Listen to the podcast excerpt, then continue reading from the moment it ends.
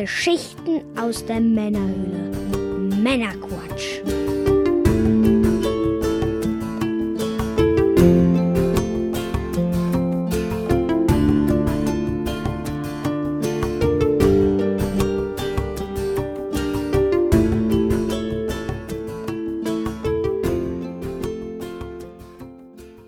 Willkommen zum Männerquatsch, Folge 39. Mit dem Jörn. Oh, das bin ich und mit dem Mike. Das bin ich. Hallo, hallo. Hey.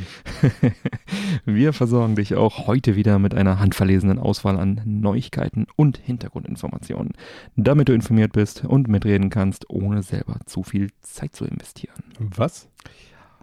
Heute sprechen wir unter anderem über Toki, das Remake für die Switch, die Wertungen zu Fallout 76, das Neo Geo Mini International und einiges mehr. Und dann in der Postshow für unsere Unterstützer sprechen wir dann noch über den Landwirtschaftssimulator für den C64. Nicht schlecht. Wer nichts wird, wird, wird. Landwirt oder wird, wird? Eigentlich heißt es wird, aber. Wirr.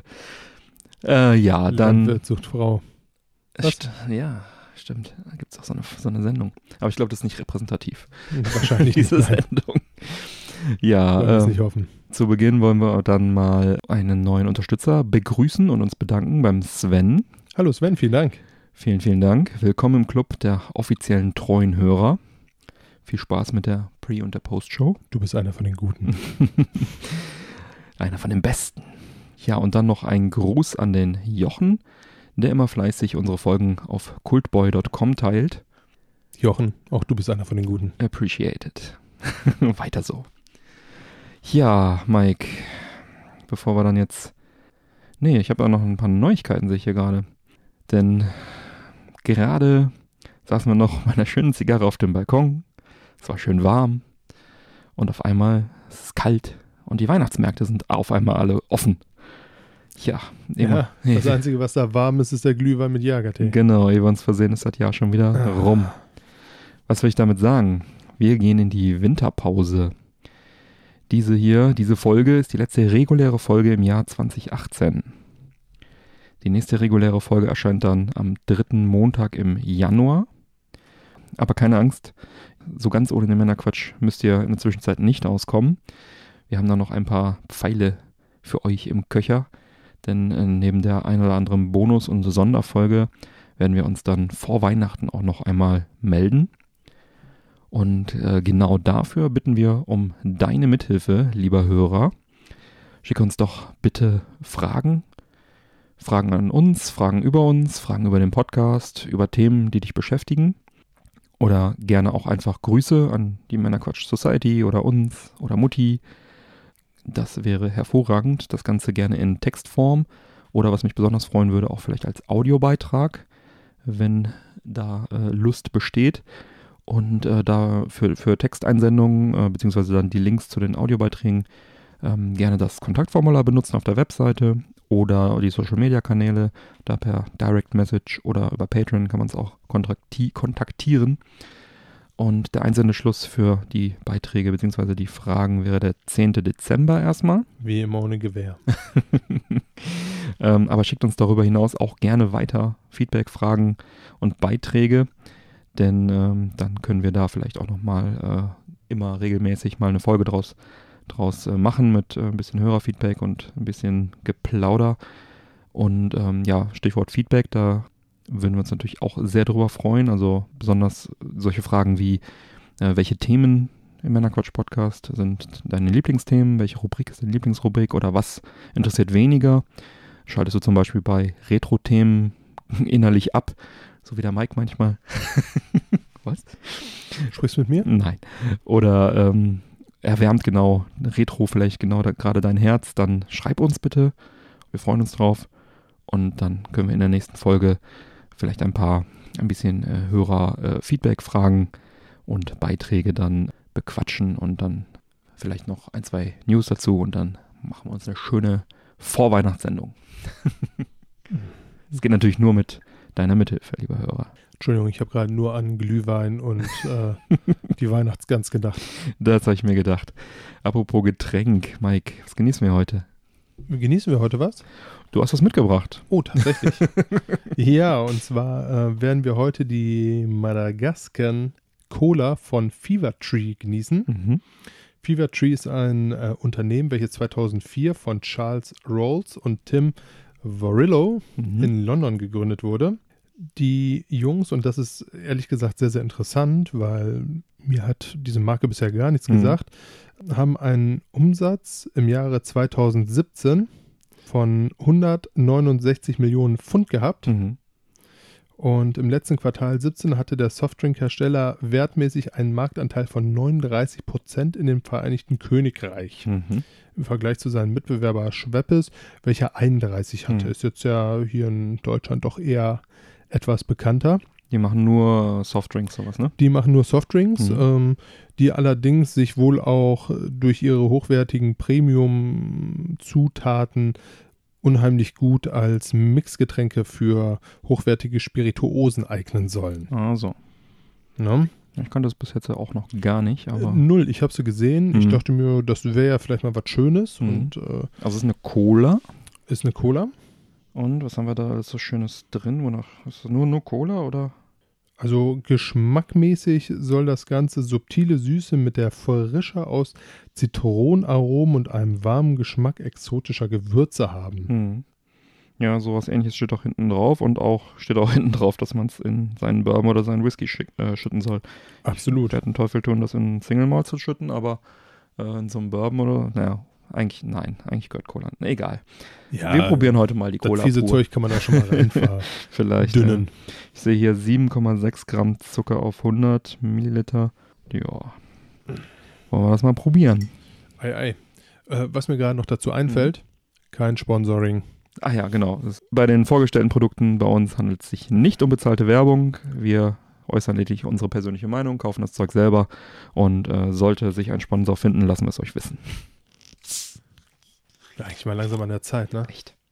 Riecht äh, sehr nach Cola-Nuss, so ein bisschen wie das Red Bull Cola. Wir Mhm. haben ein bisschen Bourbon, sicherlich leckerer. Hat auch diesen angenehmen Cola-Nuss-Geschmack.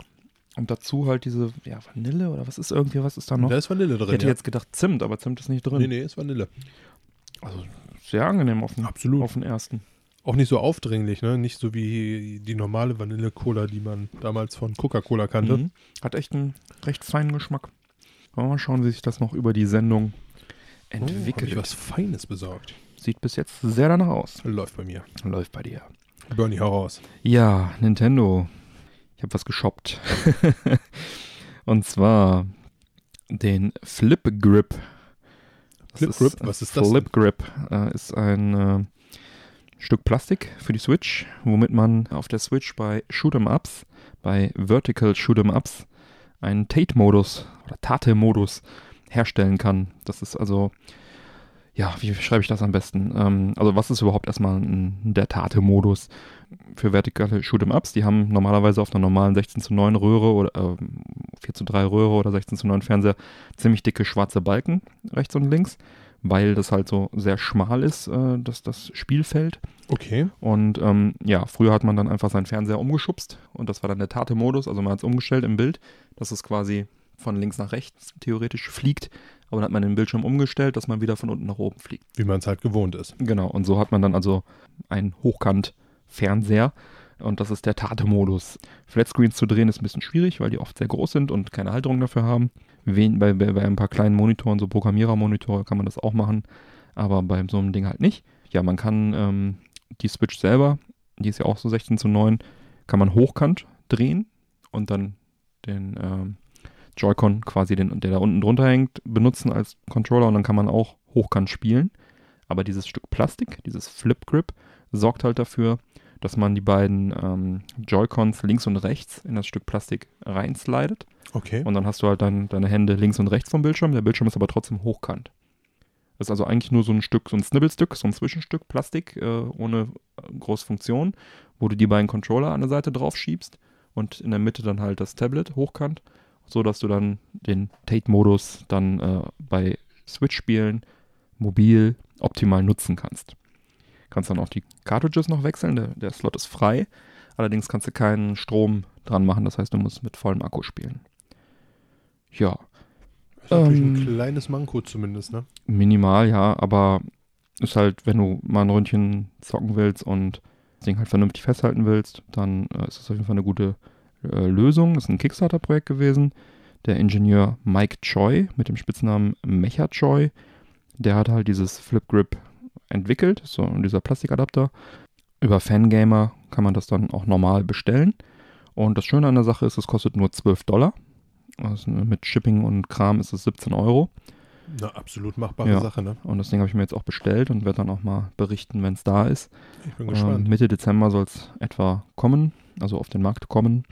Ich finde es eine gute Sache. Ich hoffe, ich habe das mit dem Tate-Modus jetzt ganz gut erklärt. Für Leute, die Shoot'em-Ups gerne zocken und auch vielleicht äh, dann unterwegs gerne zocken, ist das sicherlich eine gute Sache. Sehe ich auch so. Was sicherlich auch eine gute Sache ist und wir auch damals in Folge 17 schon angesprochen haben, Mhm. äh, war für den Mega Drive ein Homebrew-Spiel, welches sich Xeno Crisis nennt. Mhm. Es ist so in der Art und Weise vielleicht ein bisschen wie Smash TV oder Chaos Engine. Mhm. Mittlerweile ist es auch bekannt, dass es eine Switch-Version dafür geben wird. Mhm. Und das ist auch im Grunde das große Highlight daran. Ne? Und, äh, nachdem der Kickstarter so ein Scratch-Goal gehabt hat von 65.000 Dollar, Mhm. welches nun erreicht wurde, wird sogar eine limitierte physische Version dafür rauskommen. Sehr cool, sehr cool. Ich hatte mich ähm, damals für die Dreamcast-Version entschieden. Das als wir darüber gesprochen haben, hatte ich die bestellt. Die ist Mhm. noch nicht angekommen. Da freue ich mich natürlich auch schon drauf, aber die Switch-Version wäre natürlich auch, auch nicht verkehrt. So eine physische. Ist also Arena-Shooter-mäßig, ne? Smash TV ist da, glaube ich, ein ganz guter Vergleich. Hat so ein Action-Game. Siehst du von oben. Ball bis zum Marine, ballerst irgendwelche Viecher ab, die auf dich zukommen. Gute Kann man auch im Multiplayer zocken dann, ne? Mhm. Also wie gesagt, ist auch noch nicht gekommen. Die wollten es ursprünglich im Oktober 2018 veröffentlichen okay. konnte offensichtlich nicht gehalten werden, da ich es auch noch nicht habe, der Termin. Und äh, haben die vielleicht einen neuen Termin bekannt gegeben, Mike? Hast du da was gelesen? Also ein neues Veröffentlichungsdatum ist da wohl noch nicht bekannt. Mhm. Ich würde jetzt mal so vom ersten Quartal 2019 ausgehen. Ja, und ansonsten, wem das jetzt gerade zu wenig Info war und noch ein bisschen mehr über das Spiel erfahren möchte, Ja. dem sei eingeladen, sich Folge 17 nochmal anzuhören. Xeno Crisis. Ne, Mhm. ja, einfach über die Show Notes im Link. Ja. Zack, Zack. seid ihr dabei. Auf jeden Fall eine coole Sache. Ja, Folge 37 haben wir, die letzte, die vorletzte, da haben wir über diese SP, die Souped Up Version von äh, The Legend of Zelda gesprochen, die Nintendo im Rahmen des Nintendo Switch Online Service veröffentlicht hat, wo man halt als Link vollständig bewaffnet startet von Anfang an, so eine Art ROM-Hack, offizieller ROM-Hack. Ja, Und was ähnliches ist dann jetzt auch mit Gradius passiert. Sowas passiert immer unangekündigt, deswegen haben wir es in der letzten Folge, als wir über die neuen Spiele gesprochen haben, konnten wir es nicht erwähnen, weil sowas kommt dann immer spontan. Also ist jetzt also eine äh, SP, eine Souped-Up-Version von Gradius erschienen, zusätzlich zu der normalen. Und da startet man maximal ausgebauten Schiff in Stage 5. Und äh, wem also der Konami-Code nicht reicht, der kann hier nochmal ordentlich einen wegballern. jetzt hilf mir doch mal, was ist denn der Konami-Code? Das ist äh, ein Cheatcode. Der war früher in ja, allen Konami-Spielen vorhanden oder beinahe allen, sehr vielen. Und äh, wenn man also in einem Spiel nicht weiterkam, das so schwer war, dann hat man einfach hoch, hoch, runter, runter, links, rechts, links, rechts, BA Start eingegeben und alles wurde gut. Die gute alte Zeit. Und das Lustige ist, der Code wurde auch erstmals in Gradius fürs NES, wo also jetzt diese Souped-Up-Version kam, äh, wurde das erstmals eingebaut. Das, äh, der Programmierer hat wohl damals äh, beim Testen, fand das irgendwie zu schwer und hat dann sich den Code, einge Code eingebaut, damit er das einfacher testen kann. Dann wurde das anschließend irgendwie in den meisten Konami-Spielen aus der Zeit, so Contra und sowas, wurde das dann überall eingebaut. Und ja, so wurde das dann zum Kult und zum geflügelten Wort, Konami-Code. Heute ist das ja auch schon fast äh, Teil der Popkultur. Also früher hat man auch dann eine Zeit lang äh, einfach bei jedem Konami-Spiel erstmal einen Konami-Code eingegeben, gucken, was passiert. Ist das Dann- quasi so ein bisschen wie IDD, QD und IDK? so, vergleichbar, genau. Okay. In, der, in der Konsolenwelt, genau. Was ich gerade noch sagen wollte, da hat man früher einfach mal den Konami-Code eingegeben bei neuen Konami-Spielen, weil das nicht immer einfach nur zu einem Cheat geführt hat. Zum Beispiel bei Gradius 3 auf dem Super Nintendo ist dann dein Schiff zerstört worden. wenn du es eingegeben hast. Also eigentlich nicht das, was du wolltest. Aber wenn du dann äh, anstatt links, rechts L und R gedrückt hast, ne, also in der Kombination, Ja. dann äh, kam, dann hast du äh, quasi äh, den Konami-Code ausgelöst mit Haben sie dich verarscht da drin oder was? Genau, genau. Die wollten es nicht zu Die einfach machen. Ja, witzig. Ja, auf jeden Fall ein legendärer Code, der Konami-Code. Ist auch bei ähm, hier Raspberry Pi zum Beispiel. Da gibt es ja diese verschiedenen Retro-Images, wo du dann irgendwie deine eigene Retro-Spiele irgendwie auf dem Raspberry Pi abspielen kannst und Mhm. du kannst in so einen Kiosk-Modus irgendwie schalten, dass du dann keine, keine Menüs und so siehst dass, oder dass es mehr wie so eine Konsole sich dann spielt. Du kommst aus diesem Kiosk-Modus raus, wenn du den Konami-Code eingibst, Ah, okay. zum Beispiel. Ganz witzig. Auch wieder was dazugelernt. Ja, ansonsten auch schon ein bisschen her, und zwar in Folge 25. Wir haben heute viele Rückbezüge auf ältere Folgen. Fällt mir gerade mal so auf. Verrückt, ne? Ne? Es ist ein Kreis, Ein der sich immer wieder schließt. genau. Zum Ende Ja. des Jahres schließen wir alle Kreise, die wir aufgemacht haben, die wir offen gelassen haben. die wir offen gelassen haben. Genau. waren es quasi Üs. Genau. Äh, Us. Äh, Ja, Us. Oder? Oh, oh, Ja. runde Us, ja. Ach Ja. komm, das wird nichts Gutes mehr. Ja, ja. Was war denn los in Folge 25? Ja, sprachen wir bereits über das Remake des Arcade-Klassikers Toki. Oh, Toki. Ja, das Spiel ist seit dem 22. November in Europa als physische Version für die Mhm. Switch erhältlich.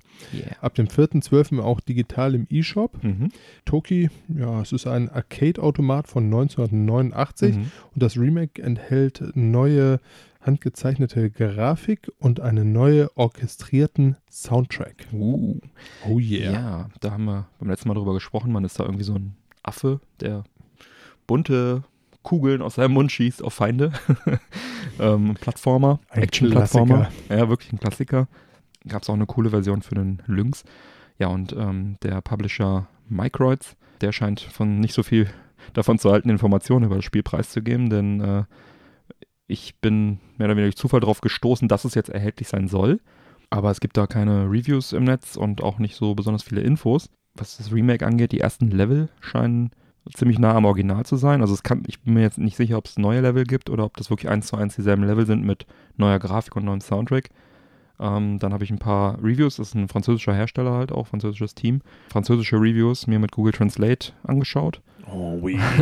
no. Und wenn ich das richtig interpretiert habe, dann äh, ist es wohl 1 zu 1 Remake, zumindest weitestgehend.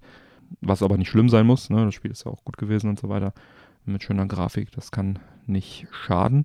Und was richtig cool ist, was mir persönlich sehr, sehr, sehr, sehr gut gefällt, ist, das ist äh, das gleiche Team, die auch damals Mr. Nuts fürs äh, Super Nintendo gemacht haben. Es sind also ein Programmierer, ein Sounddesigner und ein Grafiker, die also alle drei auch das Team von Mr. Nuts sozusagen waren, von dem ursprünglichen Mr. Nuts, wo ich die Grafiken auch bis heute wunder wunderschön finde. Ist also Hm, okay. grafisch eins meiner Lieblingsspiele auf dem Super Nintendo. Ist auch ziemlich schwer, also es kommt sehr süß daher, aber ist ein, ein knüppelhartes Spiel. Mr. Nuss. Ja, genau. Also du bist halt ein Eichhörnchen, ne? Und musst dann auf Trauben springen und die zermatschen und sowas. Was Eichhörnchen halt zu tun. Genau. Auf jeden Fall auch die, die das Cover Art und ich hatte ein Poster davon und es ist auch alles äh, sehr, sehr schön gezeichnet und das sind halt dieselben Leute. Deswegen verspreche ich mir auch zumindest grafisch sehr viel von dem Spiel. Mhm. Ich hoffe also, dass sie da, dass sie da vielleicht spielerisch dann auch noch ein bisschen Feinschliff betrieben haben, also auf aktuelle Niveau sozusagen angepasst haben. Die französischen Reviews lagen alle so in dem Bereich 7 von 10 von der Wertung her. Ist ja erstmal nicht das Schlechteste, ne? Ist halt, wenn es ein Remake ist vom Gameplay her, so ein 89er von 1989, da kann ich damit leben. Ja, ich habe es mir jedenfalls bestellt und äh, freue mich drauf und bis jetzt noch nicht angekommen bis zur Aufnahme, aber ich werde dann nochmal ein Update geben, wenn es angekommen ist. Entschuldige, ich habe gerade die ganze Zeit ein springendes Eichhörnchen, das auf Weintrauben rumspringt vor den Ja. Augen. Äh, ja. Was auch ganz lustig ist, dasselbe Team hatte übrigens auch 1991 die Amiga-Version für Toki erstellt, sollten sich also mit dem Spiel auch recht gut auskennen. Bei Amazon kann man die physische Toki Retro Collector Edition übrigens für 50 Euro bestellen. Mhm. Ist getan. erstmal kein unstolzer Preis, möchte ich mal behaupten. Da ist auch ein bisschen was dabei. Da ist allerdings auch ein bisschen was dabei. Das ist nämlich so ein bisschen alte Schule. Ich weiß nicht, wer von euch es noch kennt, wenn wir hier so jüngere Zuschauer haben oder Zuhörer haben. Da kriegt man ja eine CD und mit Glück ist die noch in der Hülle. Früher war das anders, da hat man ganz viele tolle Dinge dazu bekommen. Mhm. Und In dem Fall kriegt man ein Modul erstmal, das ist schon mal ein Vorteil gegenüber einer CD. absolut. Na, Was die Haltbarkeit an, angeht und so und das, das Sammelwürdig, die Sammelwürdigkeit. ja, Okay. robuster und kann man reinpusten, das kann man bei CDs nicht. Genau. Kann man dran lecken bei den Switch-Cartridges. die sind ja so behandelt, dass die ähm, so einen ganz, ganz äh, penetrant ekligen Gero ähm, Geschmack haben, wenn man dran leckt, damit das keine Tiere oder kleine Kinder verschlucken. So eine Sicherheitsmaßnahme ist das. Ach Quatsch. Ja, leckt mal zu Hause an euren Switch-Spielen. Also, Nein, nein, tut es lieber nicht. nicht. Das ist wirklich eklig. Der Markus weiß, wovon ich spreche. Grüße. äh, ja, sorry, ich habe dich unterbrochen. Ja, auf Was jeden Fall, dabei? was Tolles dabei ist, ist einmal ein hölzerner Arcade-Automat-Bausatz, Mhm. eine exklusive Lithografie von Philip Desuli, Ja, das ist der Zeichner, ein Comic im originalen Szenario, auch gezeichnet von, Philip Dissori. und ein Aufkleberbogen. Mhm. Ja, Die digitale Version. sollte dann 34,99 kosten. So ist es. Die Firma Microids hat äh, einen sehr hübschen Launch-Trailer veröffentlicht, welchen wir euch auch einfach mal in die Shownotes reinhauen. Bei Das Interesse kann man sich wir. da angucken. Ganz genau. Ja, bin mal sehr gespannt auf das Spiel. Dann am 3.12. Hast du hier irgendwo eine Switch-Spiel? Du leckst ja nicht an meinen Switch-Spielen. am 3.12. quasi äh, mit Erscheinungsdatum dieses Podcasts erscheint auch die PlayStation Classic. Folge 35 berichteten wir, wieder der Bezug in die Vergangenheit, wunderbar. Verrückt. Ja. Retro zurück. Ihr merkt es ja. genau. Berichteten wir ja bereits, dass das Teil rauskommt. Äh, 100 Euro wird es ungefähr kosten. Und diese Mini-Konsole hat dann zwei Controller dabei und 20 vorinstallierte Spiele. Ja, jetzt haben wir auch eine Liste von Spielen. Da sind ein paar echte Klassiker dabei. Sowas wie Final Fantasy VII, Grand Theft Auto, Metal Gear Solid, Oddworld, Resident Evil 1, Director's Cut, äh, Ridge Racer Type 4, Tekken 3 und dann haben wir noch ein paar gut, sehr gute Spiele. Das ist einmal Siphon Filter, Twisted Metal, Wild Arms, Destruction Derby, Jumping Flash, Rayman. Was ja eigentlich eher so ein Jaguar-Spiel ist, ne? Egal, spann drüber. Äh, Revelations, Persona und so ein paar Fülltitel, beziehungsweise vielleicht dann, ja, keine schlechten Spiele, aber hätte man sich vielleicht ein paar bessere aussuchen können. Äh, Toshinden, äh, Cool Borders 2, Intelligent Cube, Mr. Driller, Rainbow Six, Super Puzzle Fighter 2 Turbo. Ähm, ich würde sagen, keine Totalausfälle dabei, aber natürlich vermisst man auch ein paar Spiele. Es gab ja doch ein paar sehr viele, sehr gute Spiele auf der PS1. Ich da an Gran Turismo, Castlevania Symphony of the Night, Silent Hill, Wipeout. Ach, da kann ich noch viele, viele, viele mehr nennen. Ja, Grund, Gründe hierfür sind äh, sicherlich äh, die Rechte, die natürlich nicht alle bei Sony liegen. Sony hat ja eher die wenigsten Spiele selber gepublished für das System. Äh, Wipeout hätten sie wahrscheinlich noch irgendwie die Rechte da liegen und Gran Turismo, aber da ist jetzt auch sehr viel Musik mit drin. Da weiß man nicht, wie die Musikrechte wieder sind. Ob sie dann, ich glaube, Teil 1 hatte einen Soundtrack von Prodigy, von Wipeout. Ob sie da dran gescheitert sind oder weiß man alles nicht. Ja, und äh, der zweite Punkt ist halt, dass äh, sehr viele der späteren Spiele dann auch halt den DualShock-Controller unterstützt haben, beziehungsweise ohne den kaum vernünftig spielbar sind. Und da bei der Konsole sind ja diese Classic äh, Joypads dabei, die nur ein digitales Steuerkreuz haben. Ja. Weiter äh, habe ich jetzt auch schon äh, ein Gerücht gelesen, ich habe da noch nichts Konkretes zu gelesen, dass einige Spiele wohl als PAL-Version auf der Konsole sein sollen und einige als NTSC-Version und das Ganze weltweit. Das heißt, also selbst die Amis kriegen irgendwie ein paar von den Spielen als PAL-Version, was zu PS1-Zeiten äh, nicht unbedingt gut war, denn da hat man meistens die Balken gehabt und halt in 50 Hertz das Ganze statt in 60 Hertz. Das heißt, du hast einen Geschwindigkeitsverlust in der Software, wie sie abläuft und zum anderen dann PAL-Balken, gestauchtes Bild. Das ist äh, nicht so schön bei der PlayStation 1. Da wurde halt sehr, also die allerwenigsten Spiele wurden vernünftig auf PAL angepasst. Da Ähm, das wäre ein Ja. bisschen blöd, wenn das, wenn das sich bewahrheiten sollte. Wahrscheinlich, wenn es nur eine Handvoll Titel sind, die meisten werden es vielleicht auch nicht merken, aber so die Hardcore-Sammler werden dann natürlich ins Joypad beißen, wobei das ja auch, wie wir schon mal im, in der Folge äh, 35 gesagt haben, auch nicht die Hauptzielgruppe sein wird. Ja, die Gründe, warum da PAL-Versionen mit drauf sein sollen, sind jetzt mir äh, schleierhaft nicht bekannt. Ich habe jetzt auch keine Idee, woran das liegen könnte. Pure Faulheit. Ja, wahrscheinlich, man weiß es nicht. Also eigentlich müssten diese Spiele ja auch als äh, NTSC-Version vorliegen irgendwo. Naja, Und heute können die Fernseher sowieso alle auch 60 Hertz. Ich bin auf jeden Fall sehr, sehr gespannt auf erste Testberichte, Hands-on-Berichte von dem Ding, wie sie die Menüs gestaltet haben, äh, wie sie das gelöst haben mit dem Speichern und so weiter. Da bin ich sehr gespannt drauf und äh, reizt mich immer noch so ein bisschen das Ding. Aber ich werde auf jeden Fall erstmal abwarten. Nicht komischerweise gar nicht. Also ich bin ja auch ein Kind der Playstation. Das Mhm. war so gerade die Einser, wenn du dich erinnerst, ja echt meine Konsole. Mhm. Ähm, Tony Hawk. Dieses Spiel und dieses Level 1. Du wirst nicht müde, es zu erwähnen. Nein, weiß Gott nicht. Das ist dann auch wieder der Kreis, der sich schließt. Der schließt sich, genau. Ähm, ja, ja äh, PS1 Mini. Jetzt fehlt eigentlich nur noch das N64 Mini. Ja, aber da habe ich erstmal nicht ganz so tolle Nachrichten für dich. Oh nein. Und zwar hat sich der Nintendo America Präsident Reggie Fils Amy der ganzen Sache eine vorläufige Absage erteilt. Mhm. Er sagte darauf angesprochen in einem Interview der Kotaku, dass ein N64 Mini derzeit nicht geplant sei, es aber für die Zukunft nicht ausgeschlossen ist. Also erstmal kein Erstmal nicht so. N64 Mini, zumindest nicht unterm Weihnachtsbaum. Gut, dafür wären sie eh ein bisschen spät dran jetzt, aber ja, vielleicht gibt es dann ja demnächst nochmal was. Ich denke mal, sie wären dumm, wenn sie es nicht machen würden, denn das NES Classic Mini und das SNES Classic Mini haben sich ja gut verkauft. Zusammen rund 10 Millionen Stück haben sie verkauft.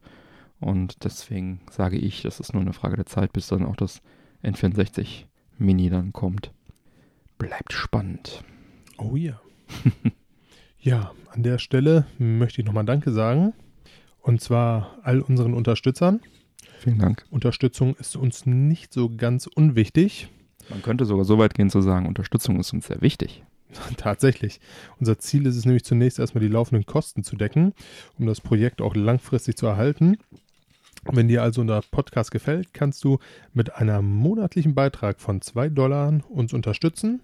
Als Dankeschön dafür bekommst du zeitexklusive Sonderfolgen sowie zusätzlich alle Sonder- und Bonusfolgen direkt auf dein Handy in deinem persönlichen Unterstützer RSS-Feed. Ja, du bekommst einen persönlichen Unterstützer RSS-Feed dann. Außerdem bekommst du jede neue Folge mit Pre- und Post-Show, in der Mhm. wir uns äh, über allen möglichen Kram, aber auch ein, zwei Themen unterhalten. Genau, und du bist halt offizieller treuer Hörer dann. Und allein Super. dafür ist das ja schon wert. ja, wir haben in einer der letzten Folgen, äh, es ging da glaube ich um, es ging um Dantes Inferno. es ging um, genau, danke, es ging um Dantes Inferno. Haben wir uns unterhalten, ob die äh, Cloud-Spielstände von der Xbox 360 auch auf der Xbox One funktionieren. Sprich, wenn ich jetzt mein Dantes, rein, Dantes Inferno in meine Xbox One reinschmeiße, was ja jetzt auch abwärtskompatibel ist, ob ich dann die Cloud-Spielstände, auf die Cloud-Spielstände zugreifen kann, die ich mal irgendwann vor Jahren auf meiner 360 gespeichert habe. Und die Antwort lautet, ja, das ist möglich. Ich habe es ausprobiert. Äh, nicht mit Dante, aber mit Fallout 3 und mit äh, Red Dead Redemption 1. Ähm, da konnte ich tatsächlich meine viele Jahre alten Spielstände auf der Xbox One dann benutzen, was äh, ich sehr cool finde. Bin Das begeistert. ist absolut sehr cool. Das war mir vorher gar nicht so klar, weil ich meistens die 360-Titel dann doch nicht auf der One gezockt habe. Dann, ich habe ja auch die Xbox 360 noch permanent aufgebaut äh, im Zockzimmer und da habe ich dann meistens an Original-Hardware gespielt einfach. Jetzt kann ich auch mal auf der One zocken. Hm. Auch gut zu wissen für zukünftige Xbox Games with Gold-Titel. Absolut. Ja, kommen wir zu einem etwas traurigen Thema. In der Vergangenheit sprachen wir ja schon das ein oder andere Mal über Fallout 76. Rückbezug. Wir erzählen heute wirklich nichts Neues, ne? Das ist alles alter Käse. Alter Käse in neuen Schläuchen. Nein, Ja, und äh, Egal. alter Käse in neuen Schläuchen. Junge, Alter Junge, Wein in neuen Schläuchen, oder? Ich habe doch keine Ahnung. Naja, auf jeden Fall Was ist äh, los damit? haben wir in diesen alten Schläuchen darüber diskutiert, ob der Online-Modus doch eher die alten Fans abschreckt, die Teil 3 und 4 ja wegen ihrer Story sehr geliebt haben. Hm. Du warst ein sehr großer Vertreter davon, Björn. Ich äh, habe Fallout 4 wirklich geliebt. Richtig geil. Ich weiß. Singleplayer for the win. War sehr skeptisch mit dem äh, Online-Only-Modus von Fallout 76, was man ja nur online spielen kann, dann in Gruppen von vier Personen. Mhm. Äh, hatten wir ja schon drüber gesprochen, ausführlich auch. Hab's noch nicht angezockt selber, ich kann äh, nichts dazu sagen, aber man liest ja nichts Gutes, Mike, oder? Man liest da absolut nichts Gutes, also scheint tatsächlich das kleinste Problem zu sein, dass die Leute sich am Online-Modus stören. Auch ich habe es leider noch nicht gespielt Hm. oder Gott sei Dank, je nachdem, wie man es so sehen möchte. Hm. Habe mir viele Reviews darüber angeguckt, Videos und und und. Und eigentlich die eingängige Meinung ist, das Spiel ist ein einziger Fehler. Hm. Es soll brutalst verbuggt sein. Unter anderem sollen da wohl die Basis, welche ja einen Großteil des Spiels ausmacht, die man sich da aufbaut, immer wieder verschwinden, Dinge aus dem Inventar verschwinden. Äh, die Server sollen sehr, sehr laggy sein, was das Aim, Zielen, Schießen natürlich jetzt in Shootern auch nicht wirklich einfacher macht. Hm. Ähm, Server brechen ab. Äh, die Storylines sind verbuggt, dass es da einfach mal nicht weitergeht und, Mhm. und, und. Also man liest da wirklich nicht viel Gutes drüber. Hm. Wenn man da jetzt noch mal Gutes zu sagen soll, das kam nämlich auch immer mal wieder, wenn die Story läuft, Mhm. soll sie ganz cool sein. Okay. Ne, was allerdings, man kommt nicht so richtig rein, weil halt permanent alles kaputt ist. Schade, oder? Absolut schade. Und äh, meiner Meinung nach auch ein riesiges Problem, weil ich möchte mal behaupten, die Fallout-Reihe war jetzt keine kleine Reihe, es war Mhm. eine tolle Reihe. Ähm, eine riesige Fangemeinde mit allem drum und dran. Das ist jetzt natürlich ein absolutes K.O.-Kriterium, ne? wenn man da so Mhm. einen Murks rausbringt. Ich meine, wir sprechen jetzt hier über keinen kleinen Titel, das ist ein High-End-Titel Hm. ne? mit einer riesigen Fan-Community, Ja. äh, Die welche, hohe Erwartungen hatte. Ne? welche jetzt, welche hohe Erwartungen Mhm. hatte, im Endeffekt die in direkter Konkurrenz zu Red Dead Redemption Mhm. 2 steht. Hm. Cyberpunk 2077 steht in Anführungszeichen vor der Tür. Hm. Ne, und dann kommt Fallout daher und ja, holt sich da Spielewertungen, die sich äh, im besten Fall im unteren Viererbereich befinden. Hm. Hm. Ne? Also schulnotenmäßig. Hm. Da gab es wirklich Wertungen, die bis mangelhaft gegen Hm. 39 Prozent. Four Players hat Hat er- 39% ja, gegeben. ne, was- heftig. Ja, einfach ein brutales K.O.-Kriterium ist. Hm. Wobei äh, Gamers Global hat 7 von 10 gegeben. Das ist jetzt nicht Totalausfall, aber da schwingt wahrscheinlich die Hoffnung mit, dass es dann noch Dass irgendwie. es nochmal gefixt wird, ne? Hm. Ja, aber es ist natürlich auch, auch das habe ich in der Vergangenheit ja schon das ein oder andere Mal erwähnt. Es ist halt einfach eine Frechheit, dass man so Mhm. viel Geld für einen Titel bezahlt und dann quasi, das hört sich ja schon eher nach Alpha als nach Mhm. Beta-Tester an, Ja. da so ein, Entschuldigung, wenn ich es jetzt sage, so ein Scheißspiel Mhm. dahingestellt kriegt, auf das man sich freut, für das man teuer Geld bezahlt.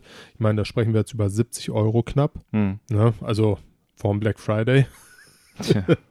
und äh, bekommt dann ein Spiel, was komplett unfertig ist, abbricht und äh, das zieht sich dann wie so ein roter Faden dadurch. Das ist natürlich einfach traurig. Da sind die Spieler zu Recht enttäuscht. Ne? Absolut. Metacritics User Score, also von den Nutzern selber, 2.9 von 10. Spricht auch eine deutliche Sprache, ne?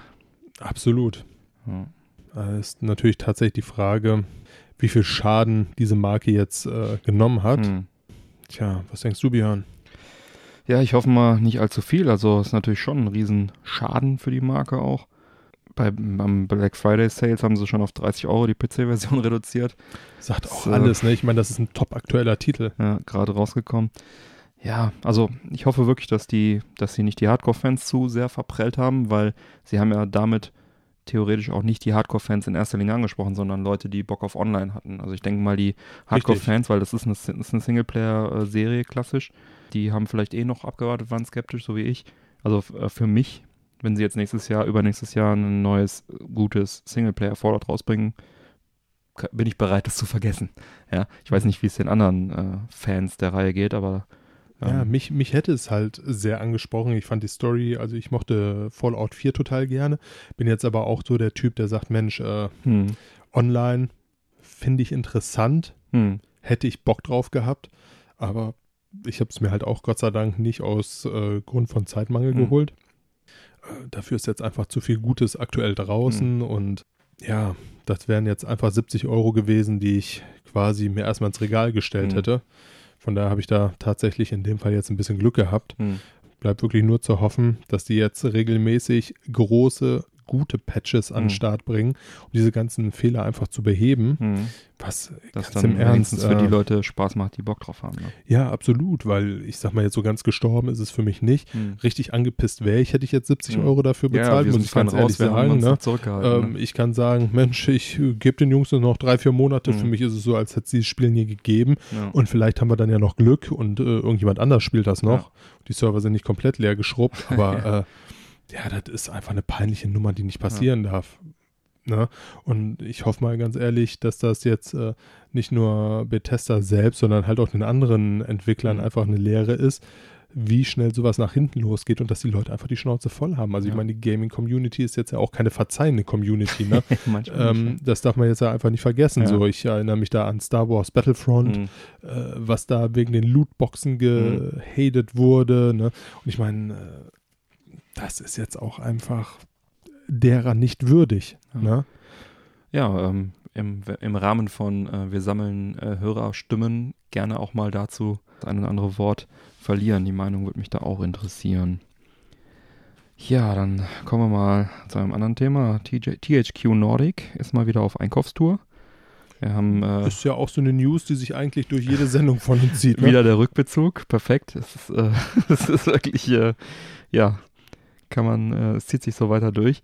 Ähm, ich habe auch tatsächlich da ein bisschen gesammelt, weil die ja irgendwie alle fünf Minuten irgendwie ein Studio schlucken. Ähm, jetzt durfte Bugbear Entertainment und die Coffee Stain Studios dran glauben. Die sind also von THQ Nordic gekauft worden. Und damit ähm, haben, hat sich THQ Nordic die folgenden Marken einverleibt. Satisfactory, Goat Simulator, Sanctum und die Vertriebsrechte an Deep Rock Galactic. Bugbear Entertainment ist auch äh, kein ganz unbekannter Name. Die sind bekannt für die Flatout-Spiele auf Konsolen. Äh, Glimmerati auf dem Engage. Äh, Sega Rally Re Revo oder Revolution für Konsolen, für Sega. Ridge Racer Unbounded für Ban Bandai Namco. Und noch einige mehr. Und an, an dieser Stelle übernimmt THQ Nordic natürlich nur die Rechte der Spiele, ähm, die halt auch, wo die Rechte bei Bugbear lagen. Also Sega Rally und Ridge Racer sind natürlich bei Sega beziehungsweise äh, dann Namco. Ähm, Flatout müsste aber eigentlich dabei sein. Das ist so Demolition Derby-mäßig, so ein, so ein ja, äh, querfeldein Racing-Game, wo man auch ein bisschen Schaden anrichtet. Ich hatte da mal Kontakt mit, äh, erst also First-Hand-Kontakt, bevor es überhaupt rauskam. Ich glaube, der erste Flatout-Teil kam auch so 2004 oder so raus. Ich bin jetzt genau darum nicht da. Aber schon äh, so 2002 rum hatte ich damit Kontakt. Da haben die sich nämlich beworben bei einem äh, Publisher, wo ich gearbeitet habe, Swing Entertainment Media AG. Ähm, dort war ich zuständig für die Evaluierung neuer Software. Also Studios haben uns Spiele geschickt, die sie gerne gepublished haben wollen.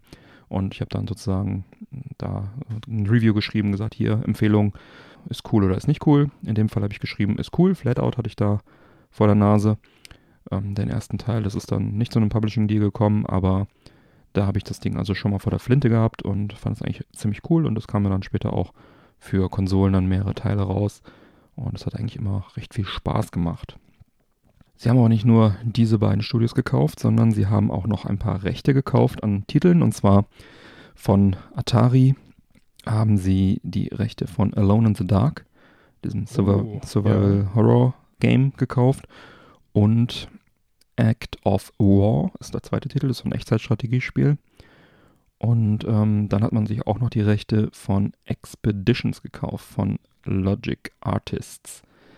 Ja, und die Firmenstrategie mit, äh, wir kaufen viele, viele Rechte, bringen die Titel alle nochmal, äh, die alten Titel in HD nochmal raus und machen dann auch neue Titel. Darksiders 3 ist da zu nennen, was ja jetzt auch kurz vor der Öf Veröffentlichung steht. Das scheint aufzugehen, denn sie machen auch ordentlich Umsatz und Gewinn. Und zwar hat sich jetzt im dritten Quartal 2018 ein Nettoumsatz von 140 Millionen angesammelt. Das ist also für ein Quartal. Und das ist eine Steigerung um 1403 Prozent im Vergleich zum Vorjahreswert. Das ist schon ordentlich. Und ja gut, da waren es auch nur 9,3 Millionen, aber ja, die Strategie, wie gesagt, scheint aufzugehen. Und laut dem CEO Lars Wingforce äh, befinden sich aktuell 55 Spiele in der Entwicklung und 35 davon wurden bisher noch nicht angekündigt. Da wird also noch einiges kommen.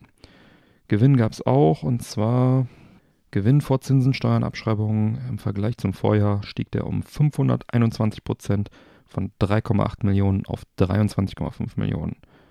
Ja, aber wie gesagt, eigentlich eine geniale Idee, die ganzen Marken zu kaufen, die irgendwo noch rumlungern, die man kennt. Da muss man nicht so viel Marketing wieder von, von null beginnen. Freuen sich die Leute, wenn es wieder kommt. Genau, Alone in the Dark ist ja auch jetzt schon ein paar Tage her. Das letzte war, glaube ich, auch für die 360 und PS3-Generation. Und das erste war ja sozusagen der Resident Evil Vorgänger auf äh, PC, 3DO, Saturn und bestimmt auch PlayStation 1. Ja, mal gespannt, wie die sich weiter verhalten in der Zukunft, was sie als nächstes wegshoppen. hey, sind tatsächlich ordentlich unterwegs, ne? Ja. Ja, Björn, erinnerst du dich noch in Folge 13? es geht weiter. Rückbezug. Verrückt. Ja, ich erinnere mich. Aber erinnern sich auch die Hörer? Worum geht's überhaupt? Ich weiß nicht, Sie könnten es theoretisch jetzt nachhören. Und dann weiter. Kurz erraten genau. und dann bei uns weiterhören. Oder ich erzähle es einfach. Das wäre vielleicht. Ne? Und zwar sprachen wir in Folge 13 bereits über den Telekom-Dienst Stream On. Mhm. Du erinnerst dich? Ich erinnere mich, ich bin Kunde. Ja. Äh, tatsächlich auch von Stream On? Tatsächlich auch von Stream On. Das kostet ja kostenlos, wenn du bei Telekom bist. Was heißt kostenlos? Äh, fünf, nee, 5 Euro kostet es, Entschuldigung. Das kostet 5 Euro mehr, aber. Ja, aber im ich dicken Vertrag, glaube ich, ne? Ja, es wird einem irgendwie aufgezwungen. Aber ich glaube, das ist in den Tarifen, wo du irgendwie 60 Euro schon monatlich zahlst. Ich weiß wieder, ich weiß wieder. Das, äh, mein alter Tarif war es nicht drin. Und der, meinen alten Tarif gab es dann nicht mehr. Und wenn ich denselben Tarif mit Stream On wollte, musste ich 5 Euro mehr bezahlen. Ah, Sowas. okay. Okay. Ja. Ja, also jetzt ist es, glaube ich, bei den dickeren automatisch mit drin. Ja, ja, richtig. Also bei den nicht 20 Euro Tarif oder was. Ja.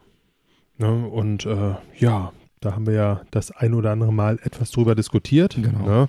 Netzneutralität Hm. war da das große Stichwort. Da gibt es jetzt auch aktuell Ärger mit. Ja. Und zwar verstößt die Telekom aktuell gegen die Netzneutralität. Oh, wer Mhm. hätte das gedacht? Wir zum Beispiel in Folge 13. Hm. Ne? Äh, Einzelne Dienste werden da Mhm. reingenommen, sowas wie YouTube, Netflix. Die Jungs, die werden einfach nicht von dem Datenvolumen runtergezogen, sondern die sagen, alles klar, das sind Pakete, die winken wir durch. Genau. Was bedeutet, dass du die Pakete nicht gleich behandelst. Ja. So, jetzt ist es allerdings so, dass wenn du unterwegs bist, dass die Telekom beispielsweise die Bildqualität auf DVD-Qualität drosselt. Ja.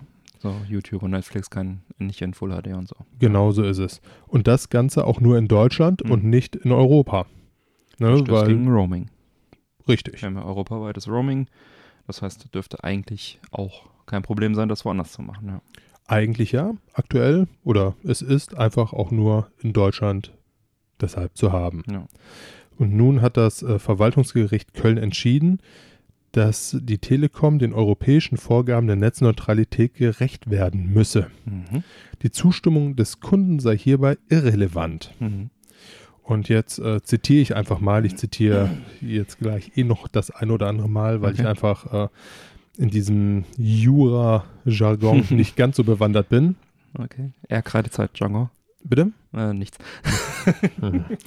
Die Regulierungsbehörde hatte gefordert, äh, das sogenannte Zero-Rating-Angebot auch innerhalb der EU gelten müsse und die Übertragungsrate bei Videos nicht reduziert werden dürfte. Mhm. Das Gericht begründete seine Ablehnung damit, dass das Grund, äh, der Grundsatz der Netzneutralität der Telekom verpflichte, den gesamten Verkehr bei der Erbringung von Internetdiensten gleich zu behandeln. Die Drosselung der Übertragungsgeschwindigkeit für Streamingdienste verstoße gegen den Grundsatz.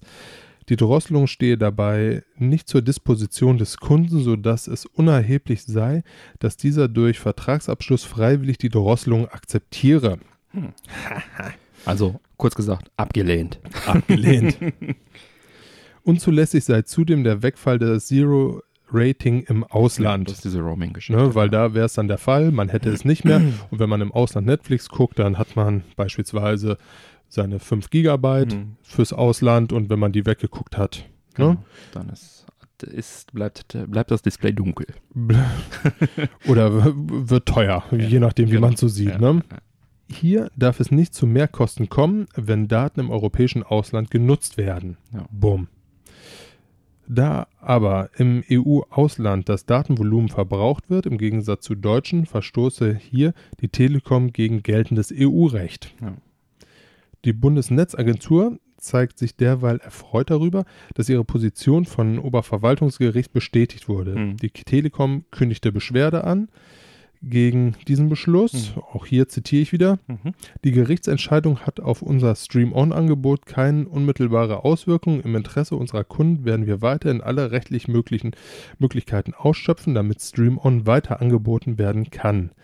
Eine Einstellung von Stream-On würde einen großen Schaden für unsere mehr als 1,5 Millionen Kunden sowie die mehr als 300 Inhalte, äh, Inhaltpartner bedeuten, teilte das Unternehmen mit. Mhm. Ja, jetzt kann man natürlich sagen, das ist euer Problem. Ja. Ne, so im Grunde ist das halt einfach verstoßen und jetzt sagen so, Mensch, die Kunden werden traurig. Ja. Werden sie sicherlich auch, da Ja. gebe ich der Telekom recht, aber es ist ja nun mal so. Also ich war ja auch das letzte Mal schon der Meinung, dass du was jetzt, ich bin kein großer Fan davon, die Netzneutralität abzuschaffen. Ja, definitiv nicht. Ja, Ja, so. Bundesnetzagentur hatte auch äh, reagiert, sagten, dass sie zügig entscheiden werden. Die müssen das ja letztendlich dann auch entscheiden, was jetzt da, ob und wann die Telekom dann diese Auflagen erfüllen muss. Ist auf jeden Fall eine interessante Herangehensweise der, der Telekom. Absolut. Ich meine, für die ist klar, die haben, äh, haben was davon, weil sie das jetzt erstmal alles so durchwinken. Die sagen, Netflix und so, die müssen nichts dafür bezahlen, dass sie da in dieses Programm aufgenommen werden, aber vielleicht in einem Jahr oder so sagen die auf einmal, hey, jetzt müsst ihr aber bezahlen. Und dann ist halt, Ja, dann freuen sich auch die Firmen nicht mehr darüber. Es hätte, es hätte im Grunde dann zur Konsequenz, beispielsweise beim Netflix, wir sprachen ja auch bereits darüber, wie viel äh, Volumen an Traffic Netflix tatsächlich verursacht, Hm. dass dann so eine Telekom sagt, ja, wenn die so viel Volumen verursachen, Ja. dann bieten wir euch jetzt mal zur Kasse, dass wir eure Pakete da durchwinken. Genau. Gut, jetzt sprechen wir aktuell über mobil, aber das Ganze könnte natürlich auch zu Hause sein. Ja. Ne? Telekom ist jetzt ja nicht nur Handy. Dann kostet auf einmal ein Monat Netflix keine, hm, ja, einen großen Paket Hm. mit vier Accounts 15 Euro, sondern vielleicht 50 Euro, Ja, damit es sich überhaupt noch rechnet. Und Ja. dann wäre das für uns alle eine ganz, ganz bittere Nummer. genau. Ja, und die Telekom dürfte jetzt auch nicht so wirklich erschrocken sein von der, von der, ähm, von dem Gerichtsentscheid, denn dem Konzern droht eine Strafe von 400.000 Euro. Ja, bei 1,5 Millionen Kunden, da zahlen die das kurz und dann gehen, legen sie sich wieder hin. Also dann Ja. gehen die noch in Berufung und ziehen das Ganze noch fünf Jahre und danach interessiert es eh keinen mehr. Dann gibt es wieder ganz andere Voraussetzungen. Das, das Problem ist halt Also. einfach, dass sowas nicht mehr wehtut. Ne? Genau. Also, wenn jetzt wirklich mal Strafen zu erwarten, dann wird man vielleicht auch mal die Gerichte irgendwie ernst nehmen. Aber das wird von Anfang an mit einkalkuliert sein, Vor dass so allem, ungefähr so eine Strafe kommt. ach, die Strafe ist gar nicht das Wilde, sondern der Grund, warum die sich nicht bewegen werden, ist, das ist Roaming. Dafür müsste ja die Telekom im Ausland die Datenpakete, müsste die ja Richtig. bezahlen. Und das ist deutlich mehr als 400.000 Euro. Ich äh, habe es nicht äh, Ja, genau aber- recherchiert, aber ich habe da im Kopf sowas wie 6 Euro pro Gigabyte müssen die bezahlen. Da werden die den Teufel tun, äh, da irgendwas äh, freizuschalten. Absolut. Ne? Also- Aber wäre wär die Situation jetzt eine andere und ihnen würden keine Strafen für 400.000 Euro blühen, sondern man würde jetzt wirklich mal über den Schaden, der angerichtet wird, sprechen und würde sagen, und da legen wir jetzt nochmal 10% drauf Hm. Auf die tatsächlichen Kosten. Wenn er das nicht abschaltet, dann wird sich die Telekom da vielleicht auch ein bisschen anders bewegen. Ganz genau, ganz genau. Aber so ist das halt. Ne? Das ist so ein bisschen, ich sag mal, wie Falschparken. Ne? Mhm, genau. Du fährst nach Düsseldorf rein, siehst keinen Parkplatz, stellst dich irgendwo in zweite Reihe und spekulierst, okay, das ist ein Knöllchen für 25 Euro. Da werden sie mich schon nicht abschleppen. Parkhaus in Düsseldorf bist auch schnell 10 Euro los, je nachdem, wo du parkst. Da muss mir erstmal einer am Auto vorbeilaufen. Komm, was Ja. soll's. Ganz genau. Ist tatsächlich ein guter Vergleich. Naja, bis da sich was bewegt, wird auf jeden Fall nochmal eine Menge Wasser den Rhein runterfließen, denke ich. Davon ist auszugehen. Kommen wir zum nächsten Konzern und wir haben tatsächlich hier keinen Rückbezug, wenn ich das richtig sehe. Habe ich die, die Serie durchbrochen. Tatsächlich. Combo Ende. Amazon. Die greifen den Einzelhandel da an, wo er verwundbar ist, nämlich im stationären Handel. Ich rede jetzt nicht von den Amazon-Supermärkten, die sicherlich auch irgendwann nach Deutschland kommen werden, wo man von einer Kamera gefilmt äh, einfach Einkäufe in seinen Warenkorb legen kann, dann einfach rausmarschiert und das Ganze irgendwie dann durch Zauberhand von deinem Konto abgebucht wird. Ich rede jetzt hier in dem Fall von Pop-up-Stores mit Schaufenstern, die sie in der Vorweihnachtszeit in, äh, in, in Berlin eröffnet haben, am Kurfürstendamm, um genau zu sein. Da konnte man also vor Ort sich Ware anschauen, Amazon-Ware im Prinzip, konnte das ausprobiert werden und dann via QR-Code quasi direkt bestellt werden. Es waren 500 verschiedene Geschenkideen dort ausgestellt von Firmen wie Samsung, Philips, Nespresso, Lego, L'Oreal und so weiter. Die hatten da also die Möglichkeit, ihre Waren zu bewerben. Darf man sich halt so vorstellen, es gab einfach dann dort einen Laden äh, für eine gewisse Zeit, wo die Leute einfach reinkommen konnten wie einen normalen Laden, nur dass du halt nichts kaufen kannst, sondern du kannst halt nur mit dem Handy dann direkt bestellen und kannst also Amazon Shopping offline sozusagen betreiben oder teilweise offline. Dann gab es aber noch ein Showprogramm, äh, sprich, da traten Gruppen auf, äh, die Lionheads und Ray Garvey und so weiter. Gab einen Weihnachtsmann, der die Kleinen dann äh, nach den äh, Wunschlisten frug. Ist das die richtige Form? Jedenfalls äh, wollte der Weihnachtsmann von den Kids wissen, was sie sich wünschen. Äh, dann konnte man irgendwie in der Smiling Box äh, Fotos machen und dann gab es gab's dann noch einen kleinen äh, Charity-Beitrag an den DRK, irgendwie 1 Euro pro Smiling Box Foto. Äh, alles wunderbar, alles schön und gut. Ähm, was mich an, der, also an dieser interessanten Idee ein bisschen verwundert ist, dieser Pop-Up-Store war vom 22. bis 27. November geöffnet. Und da würde ich jetzt den Weihnachtsmann noch nicht unbedingt vermuten, dass er sich schon mal informiert. Ich meine, klar, ist auch vor Weihnachtszeit, aber so richtig in Weihnachtsstimmung ist man doch meistens dann erst in den ersten Dezemberwochen. Absolut, ähm, ja. Frage ich mich also, warum sie diese Aktion nicht irgendwie mal in Mitte Dezember oder so durchgeführt haben. Vielleicht war dann die, war dann der Shop nicht verfügbar, aber auf jeden Fall eine witzige Idee, aber äh, äh, weiß nicht, wenn ich äh, Mitte, Ende November, am 22. November einen Weihnachtsmann irgendwo sehe und allem Pipapo, dann weiß ich nicht, ist dann noch so ein bisschen früh. für, meine, für mein Empfinden. Ja, da musst du tatsächlich aufpassen, dass dir nicht vor lauter Verwunderung der Spekulatius in Glühwein fällt, ne? ja, es, es, es, es, klingt für mich so ein bisschen wie, ähm, wir haben da diese geile Idee und das machen wir auch, aber ah, wir haben jetzt leider die Miete nur gekriegt für 22 bis 27 November. Ah, machen wir trotzdem, ist egal, ist ja in der Nähe von Weihnachten. Ja, fühlt sich so ein bisschen wie so ein erstes Antasten an, ne? Ja. Schauen wir mal, wie es kommt. Antanzen vom. Handel. Erstes Antanzen. Ich meine, eigentlich ist es ja schon echt eine, eine böse Geschichte, ne? Dem Einzelhandel geht es jetzt eh nicht wirklich gut. Ach, zu Weihnachten kriegen die auch noch ein paar. Fairerweise muss man sagen, daran ist jetzt auch nicht nur Amazon schuld. Ne, aber also, auch. hat jetzt sicherlich äh, die großen Schwachstellen aufgeführt, ne? aber äh, alleine Schuld dran würde ich den jetzt nicht geben, Mhm. aber ich muss ganz ehrlich sagen, so von der Aktion bin ich jetzt auch nicht so riesig begeistert. Ja, ist ein, ist ein interessanter Ansatz, ne, was sie. Also so ein bisschen, so ein bisschen die Konkurrenz noch leben lassen. Naja, die werden jetzt nicht mit einem Pop-Up-Store in Berlin, werden jetzt nicht den Einzelhandel in Deutschland zerstören, aber Aber machen wir uns nichts vor. Wenn das Ding zündet, werden sie genau solche Konzepte raushauen. ja, ja, ich weiß nicht. Also vielleicht, aber ich wüsste jetzt nicht genau, was, wenn ich jetzt irgendwo in eine Mall gehe, in eine Shopping Mall, äh, und da ist dann so ein Amazon Store. Was ich wohl gesehen habe, zum Beispiel, es gibt hier in der Nähe eine Shopping Mall, das äh, Rheinpark Center, da ähm, ist gegenüber ein großes Möbelhaus. Also ist das Höfner oder was, ich weiß nicht. Ja. Irgend so ein großes Ding. Und die haben im, ähm, in der Mall, die also, sag ich mal, einen halben Kilometer entfernt ist, haben die halt großen Pop-Up-Store mit, äh, mit Möbeln, also so eine Art Showroom, wo du Mhm. halt keine Möbel kaufen kannst, aber du kannst da dich hinsetzen, dich ausruhen äh, und dir da irgendwie eine Couch anschauen und ein Bett und sowas. Äh, ist ja auch so ein ähnliches Konzept. Ne? Du kannst, äh, du, du wirst halt darauf aufmerksam gemacht, dass es da was gibt und wenn du Bock drauf hast, dann musst du in dem Fall über die Straße gehen oder hier in dem Amazon-Fall halt dein Handy zücken, das mit dem QR-Code kaufen und dann liefert es dir der DHL-Mann nach Hause. Ja. Interessantes Konzept. Ich äh, weiß nicht genau, ob sich sowas durchsetzen würde. Amazon hat ja immer ganz ja, gute die, Ideen. Die testen viel an und gucken einfach Ja. mal, ne? Also aus der Sicht auf jeden Fall nicht ganz unclever. hm. Ja, um Bezug zu nehmen auf die letzte News. Amazon. Hm. Rückbezug na, auf dieselbe Sendung. Rückbezug. Zählt nicht. ja, ich breche diese. Neue Combo. Ja, absolut. Ja, Amazon und Apple waren jetzt ja nie so die größten Freunde. Kann man so sagen. Dementsprechend konnte man auch Apple-Produkte nie wirklich auf Amazon kaufen. Nicht von Apple selber auf jeden Fall. Und Genau. Dieser Streit scheint zumindest erstmal beiseite gelegt worden zu sein. Mhm. Und zwar ähm, ist es wohl nun so, dass Apple ein offizieller Partner von Amazon ist.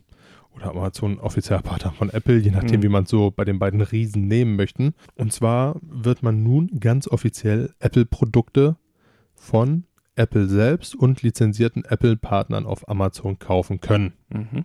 Darunter fallen viele Produkte, beispielsweise die neuen iPhone-Modelle XS, XR, iPads, das äh, iPad Pro, Apple Watches, Mhm. äh, Apple Beats Kopfhörer. Ja. Allerdings keine Produkte, welche in Konkurrenz mit Amazon-Produkten stehen. Ah, ja. Ne, also Fire TV Stick, beziehungsweise Apple TV. Richtig, Und ne? Und dann gibt es ja auch sowas wie Alexa von äh, Ja. Apple. Sowas wird es da auch nicht zu kaufen geben. Also nichts, was in direkter Konkurrenz steht, aber zumindest alles Mhm. andere, was ich möchte mal auch sagen, eigentlich so die, die interessanteren Geschichten sind. Ne? Im Gegenzug wurde allerdings der Deal ausgehandelt, dass, wie gesagt, nur offiziell Apple und lizenzierte Apple-Händler dort verkaufen dürfen. Mhm. Das war nämlich Apple langer Zeit ein Dorn im Auge. Laut Aha. Apple äh, sagten sie nämlich, dass 90 Prozent der Apple-Produkte, welche auf Amazon verkauft werden, einfach Fälschungen sind, Okay. welche so zumindest laut Apple die Hardware der iPhones beschädigen, Mhm. in Flammen aufgehen können, Natürlich. den Klimawandel herbeiführen. Also mal kurz alle anderen Händler rausgedrängt. Äh, Richtig. Guter Ne? Deal. Da haben sie, haben sie ein bisschen die Muskeln spielen lassen. Ähm, gut, in gewisser Weise glaube ich es. Also da wurde tatsächlich, glaube ich, recht viel Scheiß verkauft Ja, gut, aber an, vielleicht an auch. irgendwelchen Kabeln, aber Ja. machen wir uns nichts vor. So High Quality werden die Mhm. Original-Apple-Kabel jetzt auch nicht sein. Ne, also auch die werden in China gefertigt Mhm. und ja, also Ja, auf jeden Fall äh, irgendwie drängen sie damit die ganzen kleinen Händler dann raus. Ne? Die, richtig. Dafür kriegt man die Ja. Originalsachen zu Original-Apple-Preisen. Mhm, die Preise, genau, das ist der Punkt. Ja, Naja, so ist es wohl. Ja, dann habe ich hier noch eine Amazon-News. Und zwar haben sie, hat äh, Amazon bereits im März 2017 einen Patentantrag äh, gestellt, der dem jetzt stattgegeben wurde. Okay. Ähm, Alexa soll bald den Gesundheits- und Gemütszustand des Kunden durch Stimmanalyse erkennen können. Hustet der Kunde beispielsweise in seiner Wohnung vor sich hin, wird Alexa ihm passende Medizin oder ein schönes Hühnersüppchen empfehlen. Ja. Oh, das ist ja sehr nett von Sehr Alexa. nett, ja. Datenschutztechnisch natürlich äh, höchst bedenklich, auch äh, besonders in Deutschland wahrscheinlich schwierig. Wer kann sowas wohl beweisen? Keine Ahnung. Wer weiß, wer, wer uns schon jetzt alles so belauscht. Aber jetzt hat sich Amazon das Ganze auch patentieren lassen. Zusätzlich will man dann auch noch diese Informationen, die Alexa dann sammelt, mit dem Browserprofil und dem Klickverhalten, dem Bestellverhalten vom Kunden abgleichen, um dann so ein schönes Kundenprofil dann zu haben.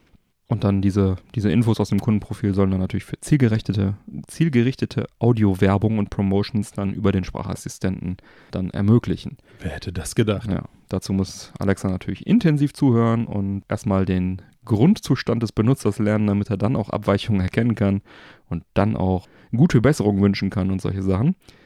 Ja, da sieht man mal wieder, wo die Reise mit Alexa hingehen soll, zumindest in, im Hirn von Amazon-Menschen.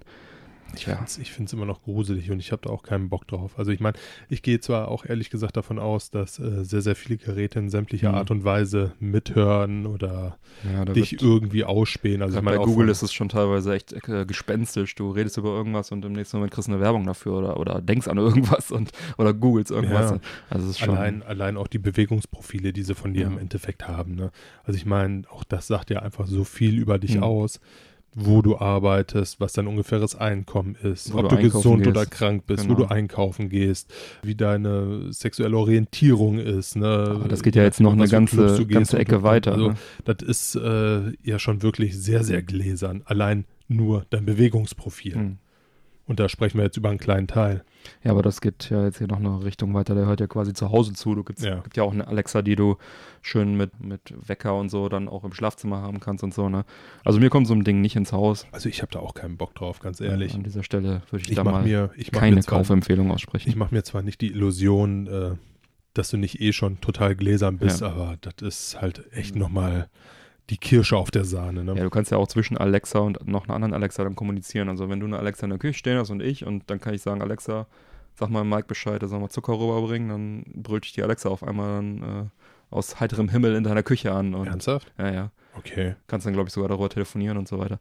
Also das ist natürlich ein nettes Feature irgendwie, aber ähm, das kann natürlich auch zu Verwirrungen führen. Ja, dass sie dann permanent zuhört und dann womöglich noch in jedem Raum steht.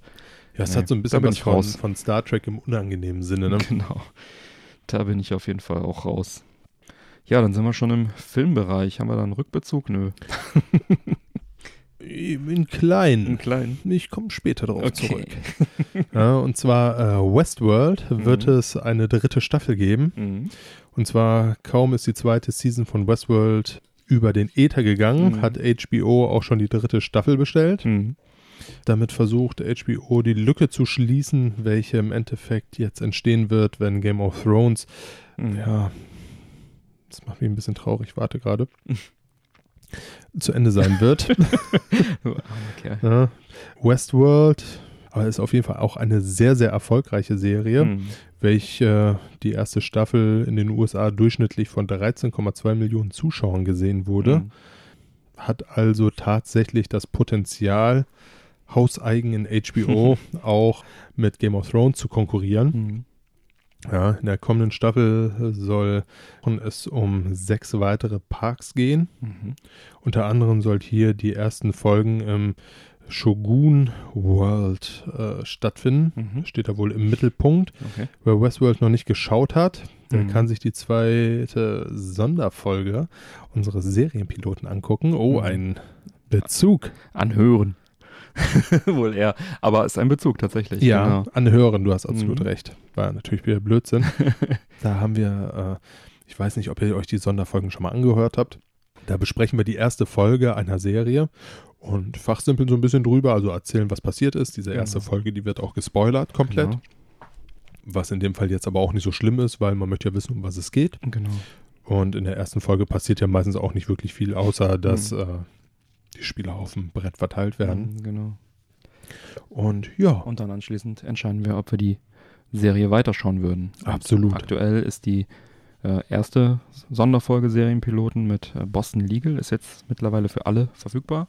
Wer da noch nicht reingehört hat, kann das auch gerne tun.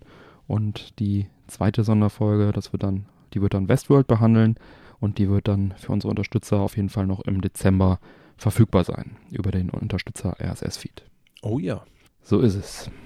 Bezug. Ja, Bezug. Du hast gerade schon Game of Thrones erwähnt. Ja, Es ist offiziell. Winter is coming. Achte der Norden Staffel. vergisst nicht. Achte Staffel von Game of Thrones wird im April 2019 ausgestrahlt. Das wurde jetzt offiziell bestätigt. Die Macher der Serie planten wohl mal ursprünglich äh, das Finale sogar in einer Kinotrilogie zu inszenieren. Aller Herr der Ringe. Ja, aber HBO hatte da keinen Bock drauf und äh, dann wurden es dann doch wieder nur, oh, was heißt wieder, es wurden dann nur sechs Folgen in Anführungsstrichen, denn äh, diese finale Staffel hat dann äh, pro Folge ein Budget von 15 Millionen Dollar und die sind auch, haben auch Spielfilmlänge, 90 Minuten. Das war dann wohl so ein bisschen der Kompromiss, den sich die Macher dann mit HBO noch einigen konnten, dass man da also jetzt eine epische finale Staffel hinzaubert. Das ist auch ganz großes Kino in meinen Augen und da freuen wir uns drauf. Ja, absolut. Also die werde ich mir auch direkt kaufen Hm. und mir, sobald die Folgen raus sind, die wegziehen. Hm. Weil gerade bei Game of Thrones, ich weiß nicht, wie es bei euch ist, äh, finde ich, ist es ja immer sehr, sehr riskant. Man hat die Folge nicht in der Sekunde gesehen Ja, ja. und irgendein Arbeitskollege läuft dir den. Weg und spoilert dich einfach so weg, weil ja, ich weiß auch nicht, was mit diesen Menschen nicht stimmt. ja, das kann schmerzhaft sein, auf die eine oder andere Weise. ja, absolut. Ja, so ist es. Ja, gehen wir mal weiter. Mhm. Und zwar äh, eigentlich eine ganz lustige Sache. Haben wir bereits in Folge 19 ja schon mal drüber gesprochen. Rückbezug. ähm, Detective Pikachu. Hm. Ja, wir sprachen in Folge 19, wie gesagt, darüber. Ähm, hat mich nie so richtig vom Hocker gerissen, als ich davon gehört habe, muss ich Das ist sagen. ein 3DS-Spiel, ne, was in Deutschland relativ unbekannt auch ist. Haben sie Und- dann auch schnell auf den Markt gebracht, haben wir ja drüber gesprochen in Folge 19. In Folge 19. und äh, da gibt es jetzt einen Kinofilm von. Mhm. Davon habe ich mir auch den Trailer angeguckt und keine Sorge, auch den verlinken wir euch wieder. Mhm. Der scheint tatsächlich Potenzial zu haben. Also ich konnte im Trailer zumindest sehr gut drüber lachen. Scheint sehr, sehr witzig zu sein. Im Endeffekt, Ryan Reynolds wird als Pikachu, wird er seine Stimme leihen. Mhm. Und äh, in der Story geht es im Endeffekt darum, dass Harry Goodman, ein Top-Detektiv, auf mysteriöse Weise verschwindet und äh, sein 21 Jahre alter Sohn sich äh, auf die Suche nach ihm macht. Mhm. Dabei wird er von Detective Pikachu unterstützt. Das ist der äh, im Übrigen alte Kollege von Harry. Mhm. Das Lustige ist, mit ihm, also Pikachu, Mhm. kann der Sohn sich ganz normal unterhalten und versteht nicht nur Pikapi, wie alle anderen im Endeffekt. Sieht lustig aus, der Trailer scheint, äh, Das sind halt echte Menschen und die, die ganzen Pokémon sind halt auch äh, so ja, pseudorealistisch irgendwie animiert. Und oh, äh, richtig. das ist schon mal ganz cool gemacht. Und ja, Stimme von Ryan Reynolds haben wir natürlich immer Deadpool im, im, im Kopf so ein bisschen, ne? Absolut. und äh, ja, der Humor scheint auch ganz gut zu sein. Wann kommt denn der ins Kino? Tja, wann kommt der ins Kino? Ich Bald. helfe dir mal. 9. Mai. ja. Dann. Ja, ich habe mich mal näher mit dem Neo Geo Mini International auseinandergesetzt. Okay. Das ist, äh, wie der Name schon vermuten lässt, Neo Geo im Mini-Format. 40 eingebaute Spiele und, Achtung, Rückbezug. In Folge 26 haben wir da schon mal über die Ankündigung gesprochen. Da war es frisch angekündigt, da gab es dann noch nicht alle Infos dazu. Das äh, Ganze habe ich mir jetzt, also wie gesagt, mal aus der Nähe angeschaut. Das Gerät kommt also in Form eines kleinen Arcade-Automaten, besitzt einen kleinen Bildschirm, 3,5 Zoll. So ein Mini-Arcade-Stick ist da sozusagen noch mit dran, sodass man also auch direkt auf diesem kleinen Automaten spielen kann. Cool. Oder man kann das Gerät natürlich dann auch über, äh, was heißt natürlich, man kann es auch über HDMI anschließen, dann kann man es auf dem großen Fernseher zocken. Dann braucht man allerdings noch äh, einen Controller. Man kann bis zu zwei Controller extern anschließen. Strom, äh, Stromversorgung der Konsole passiert über USB-C. Äh, Batteriemöglichkeit gibt es leider nicht. Und dann hat das Ganze noch einen AUX-Anschluss, wo man dann äh, mit Kopfhörern oder mit Boxen äh, noch dran kann. Die Spielauswahl ist gut. Highlights sind sicherlich die Metal Slug-Reihe, also ist 1 bis 5 und X ist da drauf. Dann Blazing Star, Ghost Pilots, Last Resort, Ninja Master, Robo Army, Sengoku 3, Shock Troopers und noch ein paar mehr. Schmerzlich vermisst werden allerdings Titel wie Windjammers, Das ist ein geiles Spiel. Sollten wir übrigens auch mal wieder eine Runde nehmen. Puzzle Bubble, Auch ein geiles Spiel. Sollten wir auch mal wieder eine Runde nehmen. Spin Masters oder Twinkle Star Sprites. Ähm, Die, Anim die Emulation von dem Gerät ist allerdings recht gut. Also ich konnte keine Unterschiede zum Original feststellen. Dieselben Slowdowns an denselben Stellen. So ähnlich wie beim NES, SNES Mini kann man auch jederzeit speichern und auch ältere Spielstände laden. Man hat da, glaube ich, drei Spiel, äh, drei Speicherslots pro Spiel. Ist auf jeden Fall sehr komfortabel alles gelöst. Das Menü ist auch super. Und das ist alles in allem eine feine Sache. Das eingebaute Display, es macht ein ganz tolles, äh, gestochen scharfes Bild. Der Sound ist klar und deutlich zu hören, auch laut genug und so weiter. Mit Boxen dann natürlich nochmal entsprechend ein bisschen besser. Wenn man auf dem großen TV spielen, benötigt man dann ein HDMI Mini auf HDMI-Kabel, um das an den Fernseher zu packen. Und das Bild auf dem großen Schirm ist dann okay, könnte aber deutlich besser sein. Es ist ein bisschen unscharf, also äh, reicht nicht die Qualität von, wenn man auf der Switch zum Beispiel Neo Geo Spiele spielt, die man da aus dem eShop laden kann. Die haben ein deutlich besseres Bild. Aber ist immer noch okay, das Bild. Der eingebaute Arcade-Stick, der reagiert und funktioniert überraschend gut und präzise. Das gleiche gilt für die externen Controller. Die sind an diese Neo Geo CD-Pads angelegt, die es äh, damals gab. Und man kann die in schwarz oder weiß kaufen. Ähm, leider wurden weder bei dem Ministick noch bei den Joysticks Mikroschalter verbaut, wie es halt in den, auch bei den Originalen der Fall ist. Also es klickt nichts. Man hört kein Klickgeräusch beim Spielen und es fühlt sich auch nicht so arcadig an wie bei den Originalcontrollern. Die sind mit 25 Euro pro Stück jetzt nicht mega teuer, aber halt auch kein Schnäppchen, ne, wenn man sich dann noch zwei dazu kaufen muss. Ja, und aus einem mir absolut schleierhaften Grund äh, wurde das Button-Layout von den Controllern verändert bzw. gedreht. Beim Original Neo Geo Controller hast du die Belegung, also die vier Knöpfe C, D, A, B und auf dem Neo Geo Mini hast du A, C, B, D. Also einfach mal kurz durchgemischt. Also so einmal komplett sowas? gedreht. Ja, das äh, verwirrt natürlich alle, die die Originalspiele gut kennen. Ne? Ich war auch ein bisschen verwirrt. Du hast halt dann einfach andere Knöpfe den Funktionen zugewiesen.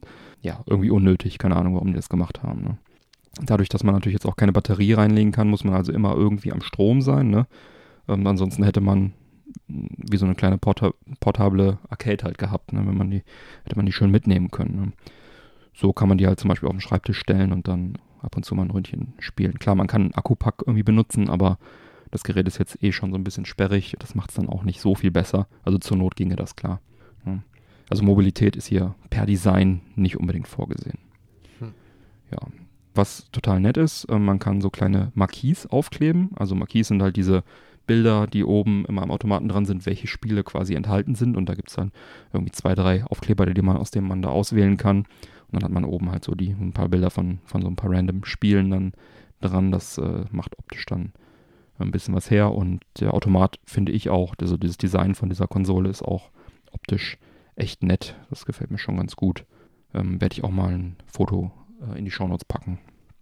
Gerne. Ja, der Preis im Online-Shop des offiziellen deutschen Distributors beträgt 99,99 Euro. Und äh, dann gibt es auch noch ein Bundle-Angebot mit zwei Controllern und HDMI-Kabel dazu für 149,99. Da bekommt man das HDMI-Kabel im Prinzip dann noch geschenkt. Ja, mein Fazit ist unterm Strich, es ist ein wirklich schönes Teil. Und wenn man überlegt, was die Spiele in den 90ern gekostet haben, ne, das ist äh, auch ein wahres Schnäppchen. Ich meine, da haben die Spiele, die günstigen, mehrere hundert äh, bis tausend, tausende von Mark gekostet. Auch die Konsole war dann so mit über 1000 Mark äh, damals doch nicht billig. Und wenn man jetzt überlegt, für 100 Euro dann 40 Spiele, das ist dann schon, äh, schon echt gut. Und selbst die Versionen auf der Switch oder auf den aktuellen Konsolen, äh, die Umsetzungen kosten auch alle 6,99 Euro. Also wenn ich mir einen Metal Slug auf der Xbox oder auf, dem, auf der Switch hole, dann zahle ich dafür 6,99 Euro. Ähm, wenn man das also auf die 40 Spiele rechnet und selbst wenn nicht alle Spiele was für einen sind, dann äh, ist das, denke ich, schon ein absolut fairer Preis. Ein bisschen schade halt, dass ähm, das Bild am TV so ein bisschen äh, abfällt, ein bisschen unscharf ist und dass das Button-Layout gedreht wurde. Das sind eigentlich so die beiden Dinger, die mich da so ein bisschen stören tatsächlich dran. Also die Controller, wie gesagt, die funktionieren gut, auch wenn es nicht klickt. Das wäre schön gewesen, aber ist jetzt aufgrund dessen, dass es sich gut steuert, kann man darüber hinwegsehen. Also die Vorteile überwiegen hier, denke ich mal, äh, in der Summe. Also alle, die mit den genannten Einschränkungen auch gut leben können, kann ich dann eine Kaufempfehlung aussprechen. Wer eine andere Zusammenstellung von Spielen haben möchte, weil hier natürlich jetzt 40 fest vorinstallierte Spiele sind, der könnte auch noch zur Asia-Pacific-Version greifen. Da sind dann 40 andere Spiele, leicht andere, leicht veränderte drauf. Ähm, zum Beispiel äh, Twinkle Star Sprites ist da drauf, ein sehr cooler, cooles Q-Tem-Up, auch ein richtig gutes Spiel. Äh, dafür fehlen dann aber zum Beispiel Metal Slug 4 und 5 und X. Ja, ist einfach Geschmackssache letztendlich. Da müsste man mal die, die äh, Spielelisten vergleichen, was da, was da einen selber mehr anspricht. Die Asia-Pacific-Version erkennt man an der roten Farbe. Ähm, der Automat hat oben also ein äh, roten, rotes Kopfteil mhm. anstatt das blaue, wie es in, in, in unseren Gefilden ist. Und man muss gegebenenfalls ein bisschen mehr bezahlen, weil das Ding offiziell nicht in Deutschland verkauft wird. Das wird dann meistens irgendwie importiert. Ja, weiter kann man jetzt eine limitierte, ein limitiertes Christmas Bundle bestellen in Rot und Gold mit so schnörkeliger Merry Christmas Schrift. Das äh, dann, äh, enthält dann eine Mischung aus den Spielen der internationalen Version, also der blauen und der Asia-Pacific-Version der roten. Und ähm, insgesamt sind neun komplett neue Spiele drauf und in Summe sind es 48. Also acht mehr und neun komplett neue und ein paar gemischt. Da ist dann also wieder bunt äh, gemischt. Das Design von dieser Christmas äh, Edition ist allerdings äh, ja, fragwürdig bis kitschig, sage ich jetzt mal. Also muss man sich selber mal anschauen. Ich will ja niemand zu nahe treten. Vielleicht steht man ja auf diesen auf dieses äh, extrem weihnachtsmäßige. Aber ich frage mich dann halt, ob man dann an so einem Kabinett, was dann auch vom Design her überhaupt nichts mehr mit dem Original äh, Neo Geo Arcade Kabinett zu tun hat, an die ja das Design der blauen und roten Version sozusagen angelehnt sind, ob ich dann im Sommer irgendwie bei 40 Grad dann so einen Weihnachtsautomaten spielen möchte. Naja, jedenfalls hat dieses Weihnachtsbundle auch zwei Controller drin, HDMI-Kabel, nochmal Character-Sticker, Screen Protector, Anti-Slip-Matte und das Ganze für 169,99 Euro. Kann man also auch kaufen. Ja, schon ein sehr stolzer Preis, ne? Ja, man hat halt dann sozusagen einmal das Komplettpaket ne, mit sämtlichen Sachen noch dabei. Am besten selber mal ansehen, erstmal optisch, ob einem das gefällt und welche Version man dann nimmt. Ne, das würde ich dann von den Spielen abhängig machen. Ne. Ich persönlich spiele ja zum Beispiel kaum diese 1 gegen 1 Fighting Games. Und mein, mein Schwerpunkt liegt also eher so auf Action Games, Shoot'em Ups und, und mhm. ne, Plattform-Action Games und sowas ja, da würde ich jetzt halt dann. Also das äh, Twinkle Star Sprites ist halt ein Titel, den ich schmerzlich vermisse. Ansonsten bin ich mit der Zusammenstellung der äh, deutschen Version eigentlich recht zufrieden. Könnten ein paar weniger Fighting Games rein und vielleicht noch ein paar mehr Action Games. Naja, aber wer die, wer die Wahl hat, hat die Qual, ne, sag ich immer. Ja, vielen Dank an dieser Stelle an Worldwide Distribution GmbH für die Bereitstellung des Testmusters. Das ist der offizielle deutsche Distributor. Der Online-Shop ist auf www.worldwidedistribution.de zu finden. Da könnt ihr dann mal vorbeischauen. Gibt es aber auch an vielen anderen Verkaufsstellen. Zum Beispiel könnte man unser Amazon äh, Affiliate-Link Suchfenster benutzen auf der Webseite. Oh, das wäre schön. Wenn man da Interesse hat. Ja, ich habe dann noch eine kleine exklusive Vorschau, die ich geben darf an dieser Stelle. Ähm, wie mir Worldwide Distribution verraten hat, soll es im nächsten Jahr noch ein Joystick geben für das Gerät. Also vermutlich, es gibt ja noch keine näheren Infos, vermutlich irgendwas in Richtung, ja, Joystick halt, ne? Also vielleicht so ein Arcadeboard, das ist jetzt aber Spekulation von mir würde ich mich sehr freuen, wenn es dann Ist das so. eine News, die wir exklusiv gekriegt haben, Björn? Also ich habe es noch nirgendwo anders gelesen. Äh, allerdings sind jetzt auch noch zwei, drei Tage, bis das Ding hier ausgestrahlt wird. Vielleicht ist es bis dahin schon einmal rum im Newsfeed. Oh. Ja, also Joystick auf jeden Fall. Ähm, ich würde mir natürlich wünschen, dass es vielleicht so ein Neo Geo Arcade Stick Nachbau mit Mikroschaltern wäre im klassischen Design. Das äh, würde mich sehr, sehr freuen. Aber Joystick ist die Information, die ich habe, dass es im nächsten Jahr einen geben wird für das Gerät. Fände ich dann auch nochmal sehr cool, vielleicht, wenn wir den dann auch nochmal hier besprechen. Ja, äh, mich würde natürlich die Hörermeinung auch zum Neo Geo Mini interessieren, wer schon Erfahrungen damit hat oder davon was hält oder nichts hält oder sich noch andere Spiele gewünscht hätte. Wir haben da ja zufällig demnächst so ein kleines, äh, kleine Feedback-Folge geplant, also schreibt doch gerne dazu eure Meinung. Ansonsten äh, schaut euch das einfach mal an, dieses Neo Geo Mini International. Tu es. Jetzt habe ich viel geredet. Mike, äh, überrasch mich. Was ist denn dein Pick heute? Ich habe dieses Mal keinen Pick. du hast in der letzten Pre-Show gesagt, du hättest einen. Oh, ich habe einen Pick. ja, und zwar, äh, ich weiß nicht, ob ich schon das ein oder andere Mal in vergangenen Sendungen erzählt habe, um den Bogen wieder rund zu machen. Ah ja, Rückbezug. Rückbezug. Ich bin ein großer Fan von Mobile Games, lustigerweise. Okay. Ähm, und zwar diese Art MOBA oder Mobile? von Mobile. Ja. Und zwar diese Art von Mobile Games, äh, wo man mal eine schnelle Runde nehmen kann. Und da wurde mir von einem guten Freund Smashing 4 empfohlen. Aha. Smashing 4 kann man sich vorstellen, man hat vier Helden. Diese Helden kann man aufleveln in Form von Karten. Mhm. Und je mehr Karten man davon hat, können sie ein Level aufsteigen, haben mehr Leben, machen mehr Schaden oder schalten Sonderfähigkeiten frei. Mhm. Man hat ein Spielfeld, ein bisschen wie ein Billardtisch mit kleinen Extras. Mhm. Mal äh, ja, setzt man Pfützen frei oder irgendwelche Gasblasen, die Schaden machen. Und man muss mit diesen Helden gegen andere Helden schießen. Billardmäßig. So ein bisschen billardmäßig, genau. Okay. So, und wenn du triffst, bekommen sie einen Schaden und wenn du sie dann in so eine Pfütze schießt, bekommen Mhm. sie nochmal Schaden und wenn sie von der, wenn sie gegen dich knallen, in die Pfütze, gegen die Bande, wieder zurück gegen dich, kriegen sie halt drei, vier, fünfmal Schaden plus Mhm. Sonderfähigkeiten und und und. Und das große Ziel ist es im Endeffekt, dass die Gegner von dir sterben und Mhm. du am Leben bleibst, zumindest einer von dir. so, und so, ja, pro Sieg bekommst du dann halt eine Kiste und da sind Karten drin und mit denen levelst du dich hoch und kannst halt in höheren Arenen gegen andere Leute zocken. Also es ist halt nicht gegen NPCs im Endeffekt, man kann da zwar gegen NPC mal äh, üben, aber lange Rede, kurzer Sinn, es ist halt ein Spiel, was du gegen andere Leute online zockst. Mhm. Macht riesig viel Spaß. Gibt's für iOS und Android. Ist free to play, aber fairerweise muss man dazu sagen, auch so ein bisschen pay to win. Mhm. Ne, ich habe das jetzt so die letzten Wochen recht exzessiv gezockt und habe mich von 0 jetzt in Arena 6 hochgeschossen, Mhm. von 7. Okay. Ähm, wobei es jetzt auch wieder ja, ein paar Ligen noch darüber geben wird, Mhm. damit so die High-End-Jungs halt auch weiterhin abgefrühstückt werden. Macht richtig Laune das Game. Also Mhm. wer auf der Toilette mal so fünf Minuten Zeit hat, äh, sollte Four. sich das auf jeden Fall ziehen. Ich habe es jetzt gerade mal schnell im, im App Store mir angeschaut und es erinnert mich ein bisschen an äh, Flick Arena von, von Flare Games. Kennst du das? Flick Arena Mhm. Sagt mir jetzt selber nichts, ehrlich gesagt. Aber wenn ich es mir so angucke, ja, Flick Arena. Sieht so ähnlich aus, ne? Ja, kann ich jetzt, also Flick Arena habe ich mal kurz angespielt, aber nicht sehr, sehr weit.